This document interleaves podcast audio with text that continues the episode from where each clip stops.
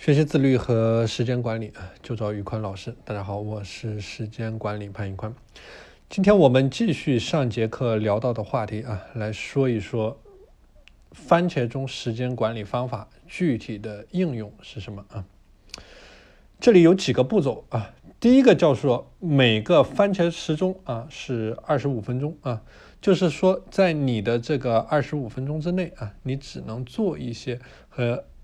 你当下番茄钟、番茄时钟所相关的一些事情啊。第二个要点叫做时钟的周期比较短啊，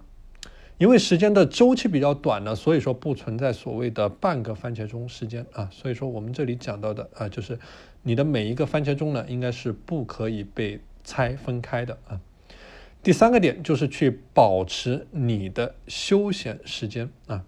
所以说，对于休闲的时间来说，不是要用番茄钟来进行表示的啊，因为这样容易去产生一些紧张感，同时不利于你身心的放松。第四个点啊，叫做去不要过于压榨你的番茄钟时间内的效率。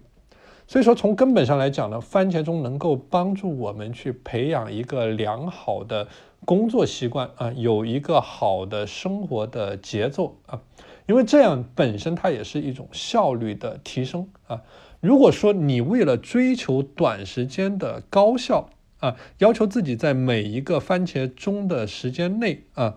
然后都去呃用最高效率的工作呢，这样反而会让你自己产生一些疲惫啊。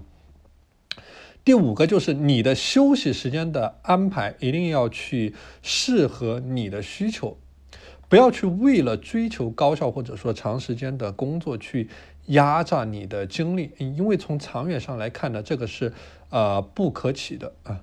所以说第六个点叫做，如果说你缺乏一定的自律力啊，可以通过番茄钟相关的一些 A P P。对你自我的行为来进行一个约束啊，比如说我们手机上有番茄时钟的 APP 啊，或者说啊，你可以在网上找到相应的 APP 也好啊，辅助的工具也好，然后帮助我们去戒除网瘾啊，然后去戒除啊，